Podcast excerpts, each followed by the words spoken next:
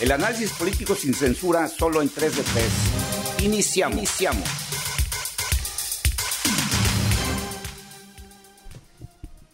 Gracias por estar aquí con nosotros en este nuevo episodio de nuestro podcast 3 de 3. Eh, te invitamos a que te quedes con nosotros hasta el final. Hoy vamos a hablar de un fenómeno social eh, preocupante que no es nuevo, pero cada vez adquiere más preocupación por la constancia, la repetición con la que se está eh, dando este hecho. Nos referimos a los linchamientos que se dan eh, prácticamente en, buena parte del territorio nacional, aunque también concentrado en algunos estados de la República. Y todo a raíz de que hace, eh, hace unos días en una población conocida como Las Colonias en el estado de Puebla, fue linchado el, el joven Daniel Picasso, un joven abogado que tenía como función ser asesor jurídico de una diputada en la Cámara de Diputados del Congreso de la Unión, fue linchado por una serie de rumores, eh, noticias falsas que corrieron en este pueblo y eh, una turba de más de 200 personas acusaba a este joven abogado, eh, Daniel Picasso, de estar cometiendo delitos, prácticamente se hablaba de robo de niños, y bueno, lo lincharon, lo quemaron vivo, una cosa realmente espeluznante, espantosa. Pero es un fenómeno que, insisto, no es nuevo, se está repitiendo y vamos a hablar de este fenómeno precisamente y de cómo la gente se está acostumbrando indebidamente a hacer justicia por su propia mano. Para eso ya está en esta mesa, para ilustrarnos con su sabiduría y sus conocimientos, uno de tres. Oiga, qué gusto poder platicar con usted. Vamos a, a tocar este tema que pareciera pareciera que no, no es tan fuerte o no es tan grave, pero cuando ya revisamos incluso nuestra ciudad, eh, el área metropolitana de, Guadalajara, nos vamos a encontrar con sorpresas. Dos de tres. El uso legítimo de la fuerza y de las armas de fuego es facultad exclusiva de la autoridad y eso es para salvaguardar la integridad de las personas, nuestro patrimonio, los derechos, las libertades y mantener el orden público. Pero ¿qué pasa cuando no cumple la autoridad? Eso lo vamos a, revisar hoy, va a ser una eh, plática interesante. Yo soy Alberto Mora Martín del Campo. Y 3 de 3, Gilberto Pérez Castillo, que te da de nueva cuenta la bienvenida para que nos acompañes hasta el final de este episodio. Y pues vamos entrando en materia, este fenómeno que se vuelve a dar ahora en Puebla, que es uno, por cierto, uno de los estados donde hay mayor recurrencia de linchamientos, eh, se da eh, en una mezcla, yo diría, entre esta sensación de injusticia, de inseguridad que tiene la población, eh, la distribución de noticias falsas que desafortunadamente circulan cada vez con mayor facilidad, no solo en las redes sociales públicas, me refiero a Twitter, eh, ese tipo de redes, sino también a través de redes privadas, como puede ser el caso de WhatsApp, de los grupos de WhatsApp, donde se corren muchas de estas noticias falsas. Y bueno, el resultado fue esta confusión este, eh, esta equivocación grave de los pobladores de haber eh, confundido a este joven con un, eh, una persona que supuestamente decían los rumores, las noticias falsas, iban a robar niños para extraerles órganos y venderlos. Imagínense nada más el tamaño del, del asunto. Las referencias que ha encontrado la autoridad tienen que ver con fotografías que se han utilizado ya en otros estados, inclusive eh, se hablaba de que eran eh, personas buscadas, estos que andaban ahí en, en, esa población, que por cierto eran falsos, eran mentira, que los estaba buscando la PGR, o sea, de entrada ya el hecho de que se hubiera puesto el logotipo de una institución ya desaparecida, pues ya era suficiente como para entender que era una noticia falsa. Y no obstante que se decía que eran buscados por la PGR, bueno, la gente lo creyó, agarraron a este muchacho eh, que pues visitaba frecuentemente esta población para eh, visitar una finca que les dejó de herencia al abuelo. Y bueno, le tocó la mala suerte de estar en el lugar en el momento eh, equivocado. Y bueno, esta espantosa muerte que realmente a uno se, se le pone la, carne de gallina cuando se imagina nada más lo que pudo haber pasado. Pero bueno, tiene que ver con estas cosas, la sensación de injusticia, eh, la, sensación de inseguridad, la sensación de que hay que darse la seguridad y la justicia por propia mano, y este fenómeno de las redes sociales, pues que fácilmente difunden este tipo de mentiras. ¿no? La realidad supera la ficción. Eh, yo también se me viene a la memoria esta serie que empezó hace eh, poco menos de 10 años de Black Mirror, donde a través con el uso de las redes sociales y las tecnologías nuevas de, de la comunicación, se deshumaniza una sociedad para realizar actos tan atroces como lo que ocurrió en Puebla con este eh, joven eh, Daniel, donde pues, el muchacho sale de su casa en la Ciudad de México para visitar la casa que le heredó su abuelo, o sea, en una pequeña localidad del estado de Puebla. Y, llega ahí y precisamente como bien apuntas, Gil, lo confunden, lo señalan, lo prejuzgan, ¿sí? y salen 200 habitantes de la localidad, eh, ahí en Puebla, en Papatlasco, algo así, eh, y, lo detienen, lo golpean, le pegan una recia que no se puede levantar, lo amarran, lo linchan, lo queman vivo. Eso es verdaderamente asqueroso y espantoso. En el siglo XXI, o sea, eh, cuando supuestamente ya hemos rebasado todas esas épocas del oscurantismo, de, eh, donde eh, es, verdaderamente un caso atroz, horrible, abominable, ¿sí? Y, como apuntaba Daniel Emilio Pacheco, pues es un caso que no es aislado, ¿sí? Los, los linchamientos se han convertido en un fenómeno que está convulsionando al país entero, ¿sí? Que, va, eh, en lo que va del año, en este año nada más, ¿sí? Hay, hay 11 actos ya consumados, pero hay 82 intentos de linchamiento. 11 en Tlajomulco nada más. Y, nada más. O sea, hay 11 nada más en Tlajomulco. Y, ese es el tamaño del, problema. O sea, en Tlajomulco nada más, en, eh, del año pasado a hoy, eh, en un año ha habido 11 eh, linchamientos en el municipio de Tlajumulco. Y 82 que no han podido ser consumados, o sea, 82 donde se ha salvado el, actor que va a ser linchado, que va, va a ser ejecutado, ¿sí? Bueno, el, asunto, eh, simplemente para, para, tocar el tema de Puebla, nada más para que nos espantemos del tipo de sociedad que somos, del 2015 al 2019, o sea, en cuatro años, hubo en Puebla 600 casos de linchamientos con 78 personas muertas. Uf. Fíjate que allí 2019 es donde aumenta el número, son 276 para el puro 2019, ¿no?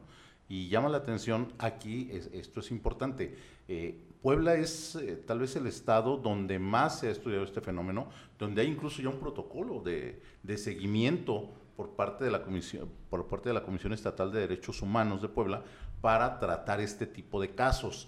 El asunto es que esto nos permite ver eh, algunos eh, problemas o algunas características de lo que detona el linchamiento y los delitos patrimoniales es el primer, eh, la primera característica. Si usted recuerda aquí, revise poquito y acuérdense cómo les va a los que agarran en Obregón robando en San Juan de Dios robando, ¿no? Las golpizas, las nalgadas, los cinturonazos. Esto es algo también muy común en Tlajomulco, donde a falta de autoridad municipal que esté vigilando, que esté imponiendo la ley, ahí los vecinos agarran a alguien robando y se lo quieren comer, ¿no? No, y digo, ya tenemos estos casos ya, eh, eh, ya reales que ya se dieron en Tlajomulco de, estos homicidios eh, cometidos de manera colectiva porque eh, el, tema aquí también eh, a, veces eh, me llama mucho la atención esta frase que, decimos, que repetimos muchas veces de hacer justicia por la propia mano, pero el problema es que ni siquiera es justicia. Muchos de estos casos son injusticias, muchos de estos casos son señalamiento, como el caso de este joven abogado Daniel Picasso, simplemente porque estaba en ese momento y alguien dijo, él es, y, la turba se contamina, se contagia y dice, no, pues él fue, él fue, él fue. O sea, no es un acto de justicia realmente. Muchos de esos casos son casos de injusticias eh, verdaderamente severos. Ahorita decía Pacheco que, a mí también me llamó la atención la, estadística, porque la causa principal de los linchamientos es el robo. Y llama la atención que eh, en, muy alto eh, porcentaje también tienen que ver con accidentes viales. Ah, sí. O sea, e, ese es el tamaño del problema. O sea, por cosas, digamos, del orden patrimonial, eh, una turba se convierte en homicida, en bárbara, en asesina, eh, por cosas de tipo patrimonial. O sea, no, ni siquiera tienen que ver con eh, que se ponga en riesgo la vida de alguien, que se ponga en riesgo la vida de las personas, no. Con simples hechos de tipo patrimonial, la gente es capaz de asesinar de manera colectiva y ser parte, ya sea actora activa, o pasiva como testigo o como, eh, eh, como público que alienta, como una barra del, fútbol que alienta a las personas a matar. E-, ese es todo un punto el que acabas de decir, porque regularmente como sociedad o como individuo solamente pensamos que se comete eh, pues un agravio, un delito, que nos metimos en este problema cuando somos parte, cuando actuamos, cuando golpeamos, cuando empezamos a tratar de pisar, de patear ahí, de, pasadita al que está tirado, ¿no? Y no, también el que está viendo, también el que está, disfrutando. Y está alentando, dale, dale, mátalo. Eh, bueno, todo esto se convierte en una cosa verdaderamente eh, asquerosa, espantosa. Eh, y, bueno, es cierto, y no hay que dejar de señalar constantemente, que mucho de esto tiene que ver con la ausencia de autoridad, ya lo, ya lo decía Alberto Mora, tiene mucho que ver con la ausencia de autoridad pero eh, también insisto que muchas veces este eh, argumento de la falta de autoridad eh, llega a cometer, se lleva a cometer excesos que tienen más que ver con la barbaridad del ser humano, con la barbarie del ser humano, porque en muchos de estos casos realmente ni siquiera se trataba de asuntos graves. En el último caso que conocimos en Tlajomulco, el argumento de las personas que lincharon, que asesinaron a dos presuntos ladrones, eh, decían que habían entrado a robar a una casa vacía. Supuestamente. ¿No? A una casa vacía. Entonces, que habían entrado a robar cosas a esa casa. O sea, que ni siquiera eran los propietarios los, los, que lo lincharon. Eh, decían que la casa estaba deshabitada. O sea, a lo mejor había, lo que habría para robar eran eh, contactos, llaves de agua, tuberías, cables. Bueno, aún así, para los vecinos fue suficiente el motivo para, para, asesinar a estos dos presuntos ladrones. Por eso, insisto, creo que eh, el decir que se hace justicia por propia mano no es tampoco una frase adecuada para estos casos. No, no, eh, vaya, la, expresión que dicen quienes son actores activos de estas eh, atrocidades, de los linchamientos, en su gran mayoría manifiestan que buscan como fin último la atención o la solución de los problemas de inseguridad ciudadana, aunque en realidad eh, esto constituye, si lo revisamos, decir, le rascamos poquito y vemos eh, qué es lo que está pasando, constituye un acto de desprecio y de descalificación hacia las autoridades y hacia, sobre todo, la vigencia del Estado de Derecho, ¿sí? donde, vaya, la el uso legítimo de la fuerza y de las armas de fuego es facultad exclusivo de la autoridad, del Estado.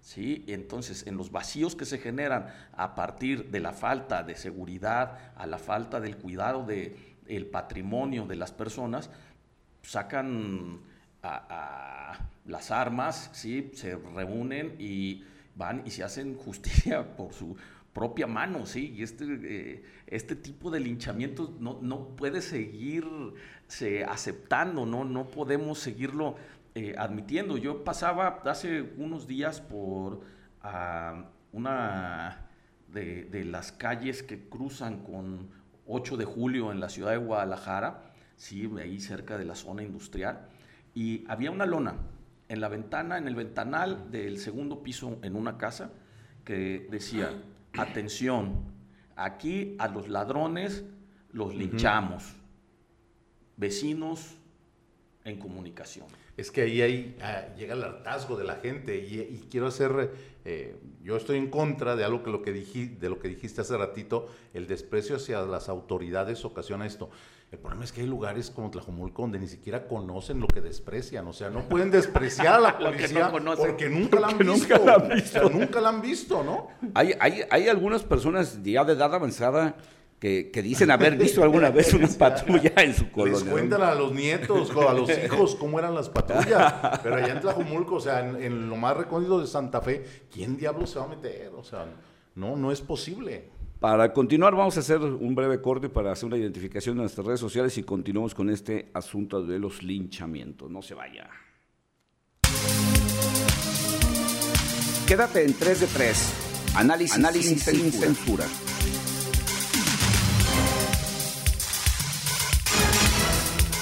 Síguenos en Twitter, arroba Gilberto Pérez, arroba Alberto-Mora, arroba de Pacheco. Regresamos con el análisis. Cualquier parecido con la realidad es mera coincidencia.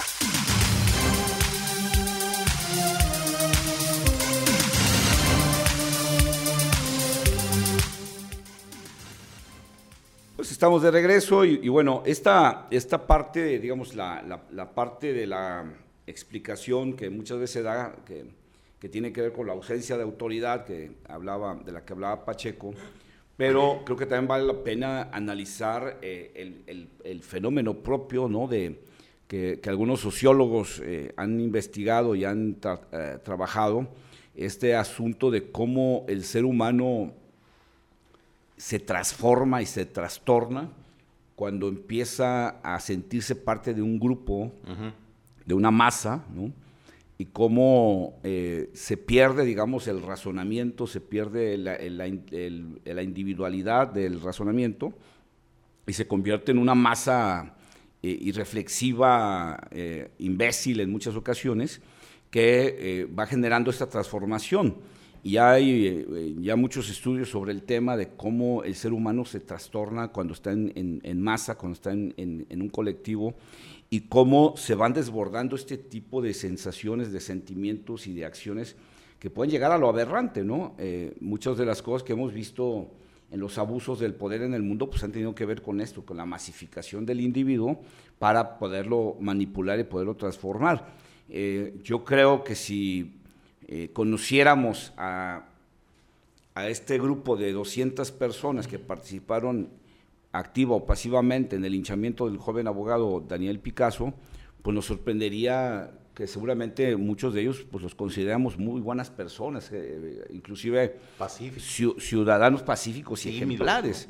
Y, y, cómo eh, a la hora de la masificación esos seres humanos pueden llegar a, a esto, hacerlo, activamente a hacer físicamente la agresión, eh, alentar a la, agresión para el que no participó activamente, a, mover los ánimos para que eso se dé y, cómo puede llegar algo tan aberrante como quemar vivo una persona, como lo hicieron, eh, eh, y cómo esta misma gente logra en esa masificación justificar este hecho, este hecho de, de barbarie, ¿no?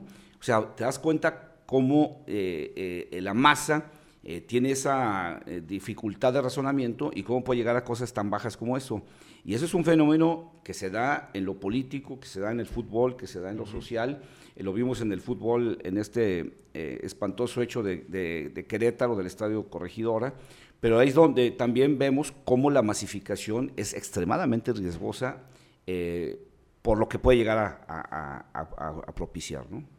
Y, vaya, eh, hay, grados cuando la, autoridad deja en el abandono a ciudadanos que pueden caer hasta en el otro extremo de llegar a organizarse, a armarse, a generar una guardia y promover lo que surgió con los grupos de autodefensa y guardias comunitarias. Sí, estos grupos de personas, de civiles, de, personas, miembros de la sociedad civil que no tienen absolutamente nada que ver con la autoridad, ni la autoridad tiene nada que ver con ellos porque ni los ve, ni los escucha, ni conoce de, sus problemas.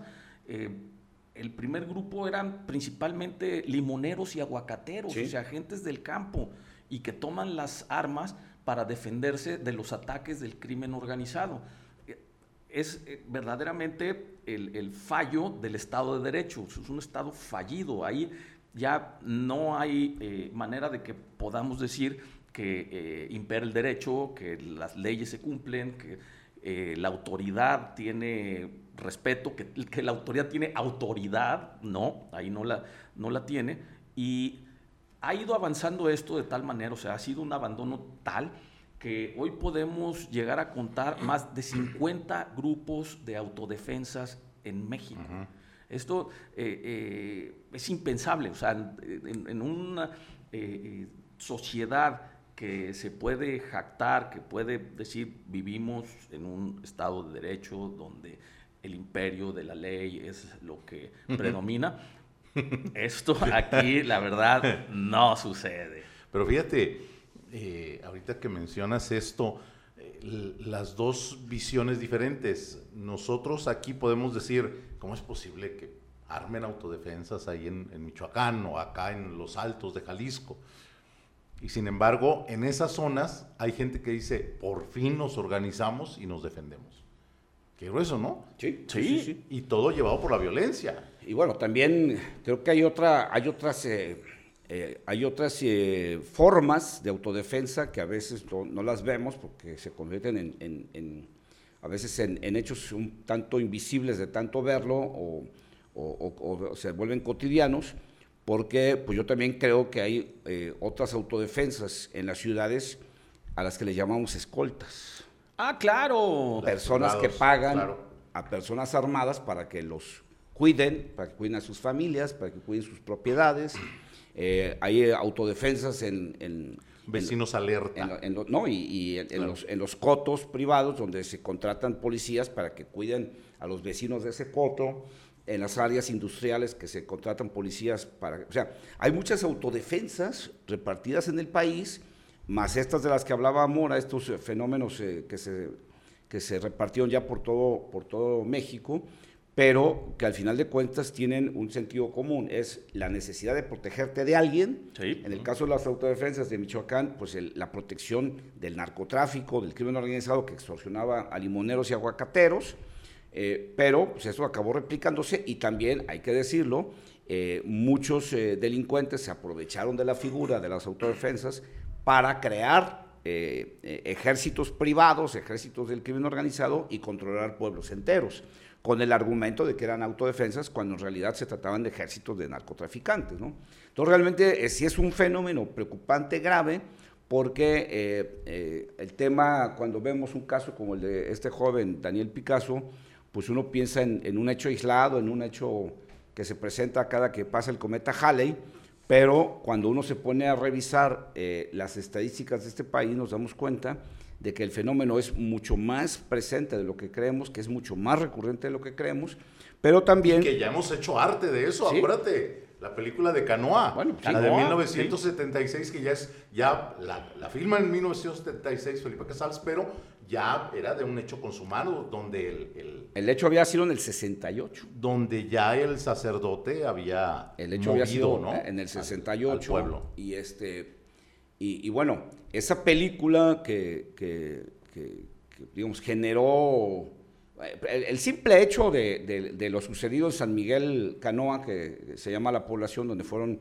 eh, linchados estos, estos eh, jóvenes montañistas que estaban dedicados al, montañismo, al senderismo, se da en México y, y, hay una conmoción social por lo que había pasado. O sea, y, hasta fue tan grave que precisamente eh, este director Casals hizo una película de, la misma, que por cierto, eh, con muchas dificultades porque eh, en los lugares donde intentaban filmarla, los querían linchar. bueno, al final donde terminan, donde terminan este, filmando la película, y eso es un hecho real, la acaban filmando, pero pagando la voluntad del cura. O sea, le daban, tuvieron que darle dinero al cura precisamente para que dejara que la película se hiciera y para que no se, se, repitiera el hecho de San Miguel Cano. O sea, pero estás hablando de algo que pensábamos ah, mira, es un hecho que se dio en el pasado, es del México aquel. No, es el México actual está plagado de linchamientos como el de San Miguel Canoa en el 68. Eso, es lo, sorprendente. Y la película sale en el 76, denuncia de un hecho vergonzoso. Así es. Ahora. Pero ahí seguimos las vergüenzas, acumulando vergüenzas. El, tema, fíjate, ahorita tú, tú que hablabas de la, de la, de la ausencia de, policías en, en Tlajomulco cuando están estos hechos. Bueno, el, el, otro caso que también hay que, hay que comentar y hay que analizar pues es la, la, debilidad de las policías municipales ante este tipo de cosas, como pasó en, en, este caso en Puebla, donde sí había policías presentes, había policías municipales y estatales.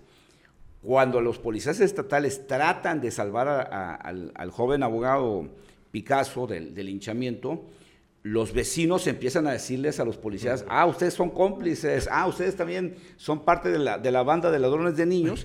y los policías dicen, no, no, no, no, no, no, no, está, no, no, no Pues ahí está lo del Estado de México, y, donde y, incendiaron ah, a, a, a, unos policías. A los policías, entonces, ¿sabes qué? No, no, no, no, no. Y, y, bueno, ahí ahora pues eh, es muy fácil decir, bueno, pues que se, que, se, que se encarcelen a los policías que no hicieron su trabajo.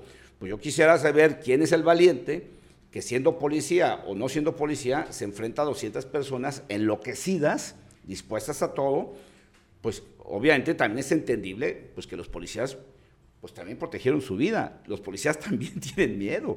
Y, fue impresionante porque, digo, ahora que se está pidiendo que, que, se haga justicia con los policías, yo digo, híjole, pues también tienes que valorar mucho en las condiciones en las que las policías trabajan y sobre todo ante una turba como esta. Lo, vimos en el caso del, del policía en Querétaro, ¿no? Cuando se estaba eh, eh, dando el ataque a la porra lista, uno que finge que está hablando por teléfono. y se hace como que le hablaba a la Virgen, ¿verdad?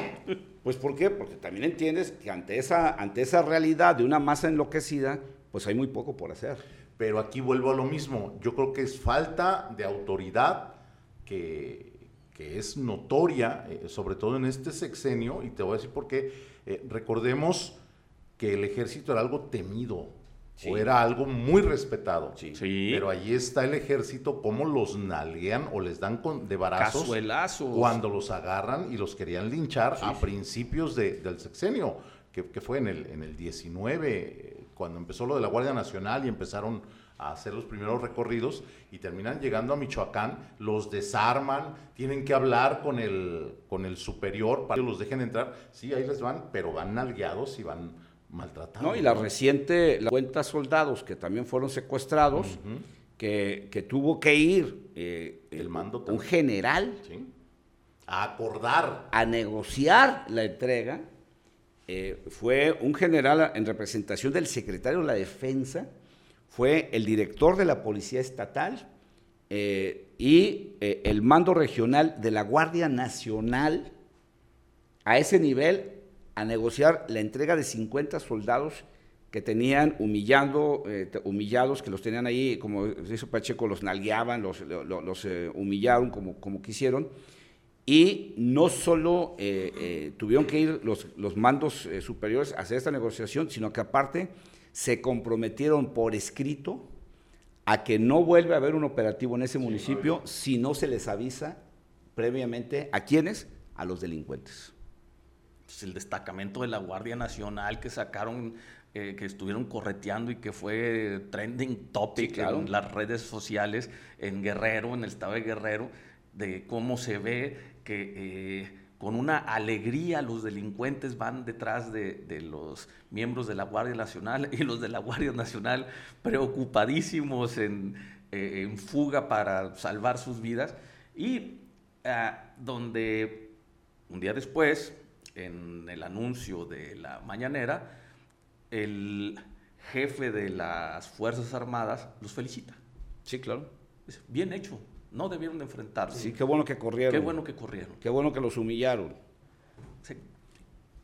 ¿Hacia dónde vamos? ¿Qué va a suceder? Esa es la, ¿Qué, e, es, lo que tenemos que hacer para poder preservar un Estado donde el derecho prevalezca? Hay una, hay una constante en estos casos, y eso también es muy importante, así como, como, como aquella obra clásica de Fuente Ovejuna, ¿no?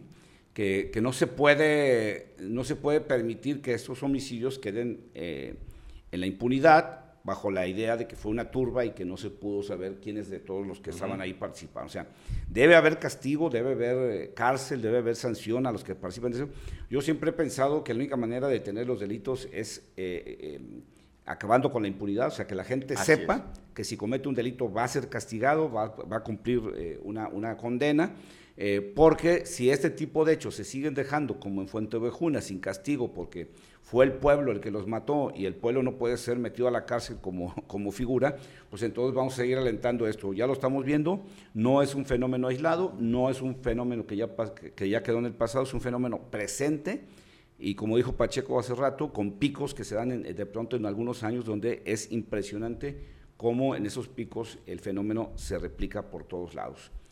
Sin embargo, hoy lo que únicamente nos queda por decir es que se nos fue el tiempo ya linchamos el tiempo de este, de, este episodio, así que vámonos por favor a las conclusiones. Uno de tres. Es tiempo de que como sociedad aquí en Jalisco revisemos cuáles son las zonas de alerta, las zonas calientes para los linchamientos y se empiece a tomar un papel más eh, decidido por parte de las autoridades, pero también por parte de las familias que habitan ahí.